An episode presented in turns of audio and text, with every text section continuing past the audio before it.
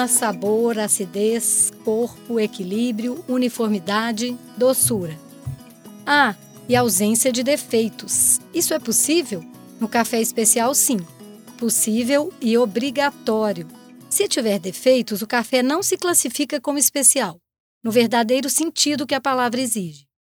Hoje em dia, virou moda entre os amantes da bebida falarem que querem tomar um cafezinho especial. Mas afinal, o que isso significa?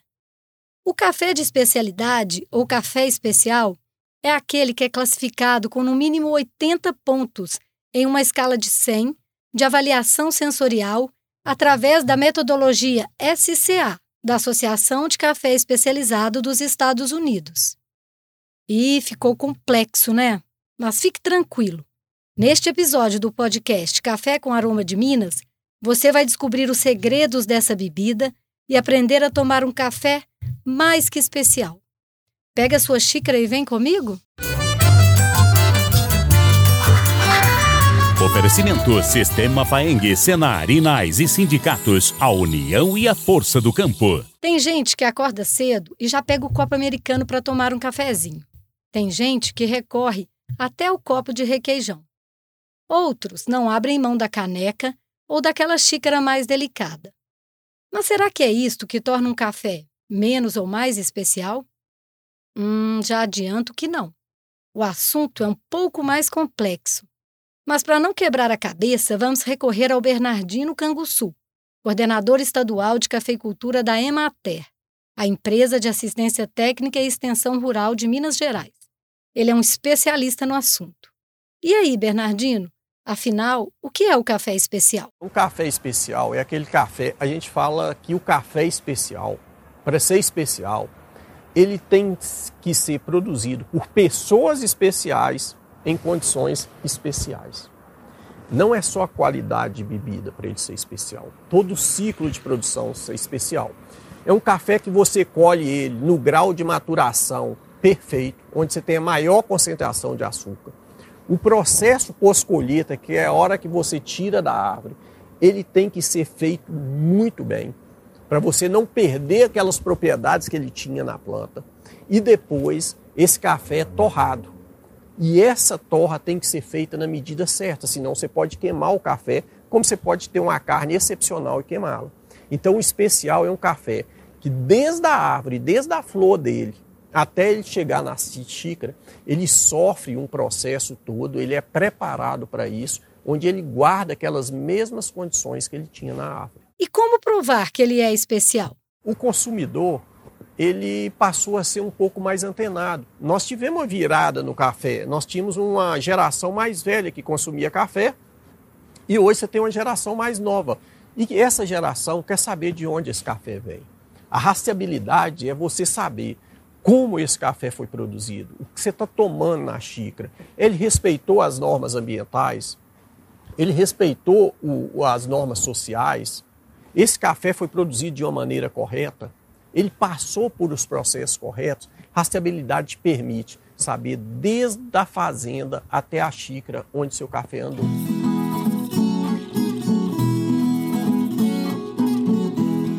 Mas para além de todas as definições, metodologias e conceitos, o café especial precisa também agradar ao paladar, causar uma boa experiência aos sentidos.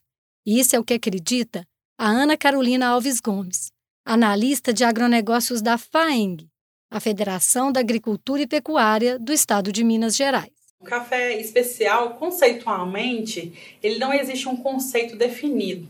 Né? Existem aí diversas definições que é, são abordadas em relação ao café especial, mas de forma geral a gente tem o café especial como um café em que ele tem uma qualidade superior, né? que tem é, aspectos sensoriais agradáveis, né, que remetem ali ao paladar do consumidor a experiências e singularidades específicas daquele café.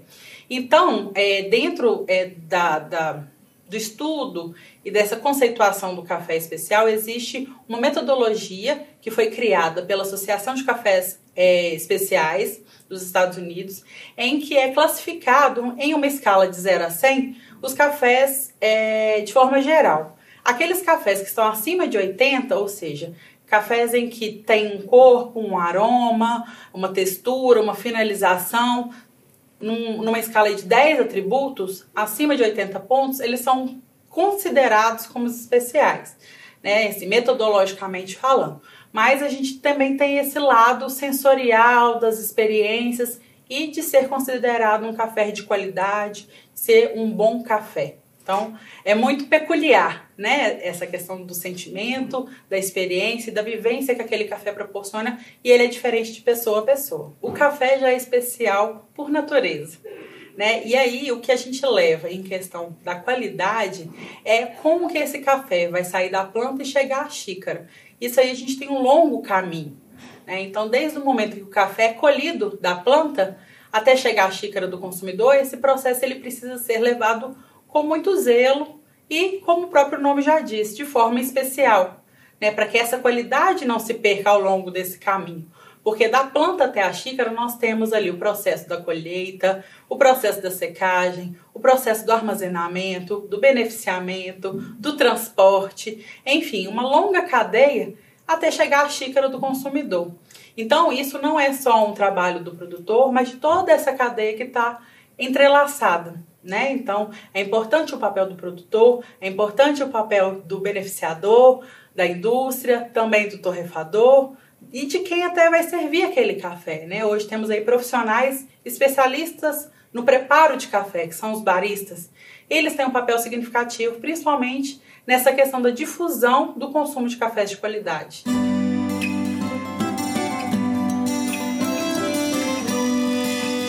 Isso ainda pode parecer distante para algumas pessoas, mas está se tornando cada vez mais comum. Em Minas Gerais, por exemplo, temos diversos produtores de café especial premiados. Fomos até a cidade de Cristina, no sul do estado, para conhecer a família Afonso, que coleciona prêmios no setor. Hoje, praticamente toda a produção das 12 fazendas é exportada para nada menos que 19 países. São cerca de 4 mil sacas por ano, em média 240 mil quilos.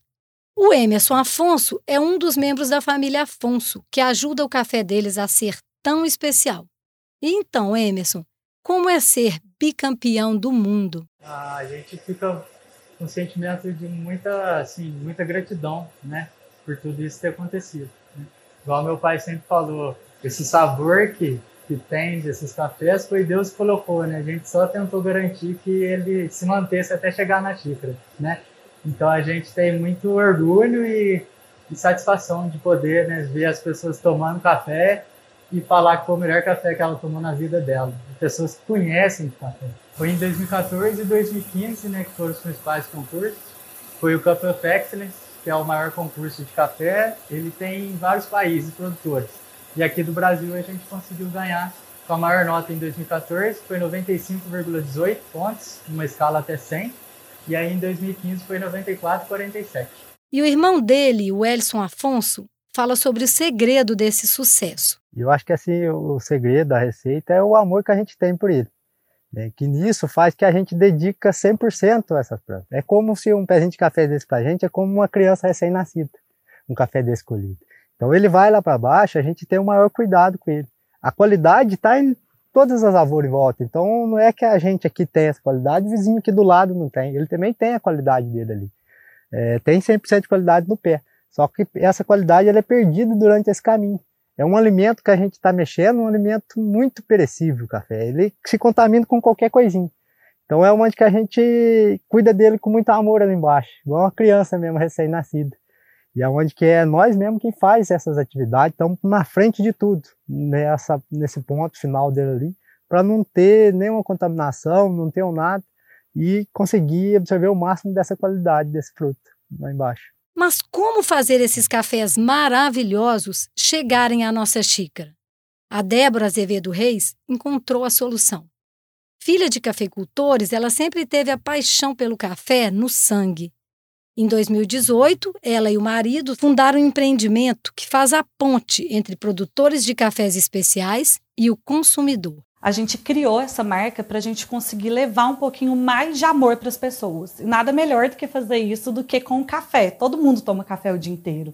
E o nosso maior propósito era conseguir juntar o consumidor com a origem daquele alimento que ele estava consumindo. Então a gente conecta o produtor com aquele consumidor final que vai tomar o café dele na casa dele. Hoje a gente tem aqui no Brasil uma variedade de cafés muito grandes. Então a gente tem cafés de terroir diferentes, regiões diferentes, de sabores diferentes e possibilidades diferentes. Então, a gente criou uma inteligência artificial dentro do nosso aplicativo, onde a pessoa responde algumas perguntas dos gostos pessoais dela, o que, que ela gosta de comer, o que, que ela gosta de tomar, qual é o tipo de, de viscosidade que ela gosta do alimento dentro da boca dela, e a partir disso a gente consegue identificar padrões e gostos pessoais dela, qual café que vai dar um match melhor com o que ela gosta na vida dela no dia a dia. E a gente tem uma assinatura de cafés para ela receber café fresquinho, recém-torrado. A gente tem uma parte de, de torra de café, a gente torra café várias vezes na semana e ela recebe na casa dela na medida que ela quiser, com uma assinatura de cafés. Então, todo dia sai caixinha de café aqui para o pessoal. Débora nos explica também as diferenças entre os tipos de cafés.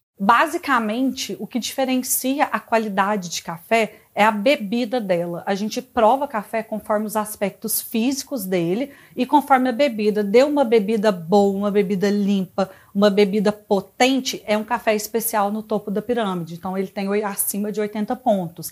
Abaixo de 80 pontos até 70 pontos, ele ainda é um café bom, ele é um café limpinho, mas ele não tem aquele potencial de sabor gigante, é um café gourmet. Abaixo disso, superior e abaixo do superior é o café tradicional. E ainda sobre as espécies de cafés. O café, ele tem várias espécies de planta de café. Arábica, conilon, ibérica, são espécies de café. Aqui no Brasil é mais comum a gente achar duas espécies, que é a arábica e a conilon, que são as espécies que são mais comercializadas no mercado. Aqui no Brasil, apesar da gente não saber muito disso, a gente é um grande produtor de café especial. A gente é o maior produtor de café do planeta e café é a bebida mais consumida do mundo depois da água. E aqui dentro do Brasil, como a gente tem regiões diferentes, terroirs diferentes, a gente tem qualidades de cafés muito diferentes. Então, por exemplo, você vai ali na na, na região do Caparaó, na região do Espírito, do Espírito Santo, você vai achar cafés que têm bastante acidez, cafés com presença de, de, presença de frutas amarelas, por exemplo. Aqui na região de Mata de Minas também tem cafés muito gostosos. O pessoal está começando a trabalhar com o processo de fermentação do café para trazer algumas notas mais exóticas, por exemplo, umami, notas de pimenta, de especiarias. O sul de Minas é um grande produtor de café. A gente tem cafés maravilhosos processados naturalmente, cereja descascado, que dão notas de chocolate, que dão notas de frutas, Cerrado Mineiro, Bahia e por aí vai. O Brasil tem várias regiões e vários tipos de cafés diferentes aqui dentro.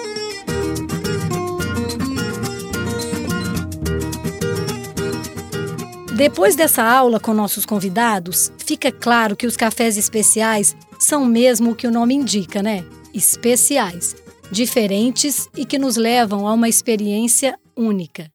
Quem quiser e puder seguir por esse caminho, acredito que será maravilhoso.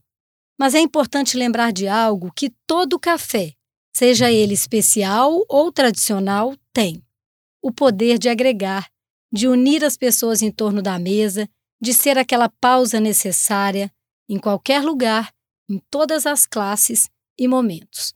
O café é unanimidade e nunca é tarde demais para uma xícara. Este podcast teve produção de Luciana Simões, a edição de áudio é de Kiko Viveiros, chefia de redação Adriana Vigiano e Flávia Martins e Miguel, direção de jornalismo Marco Nascimento.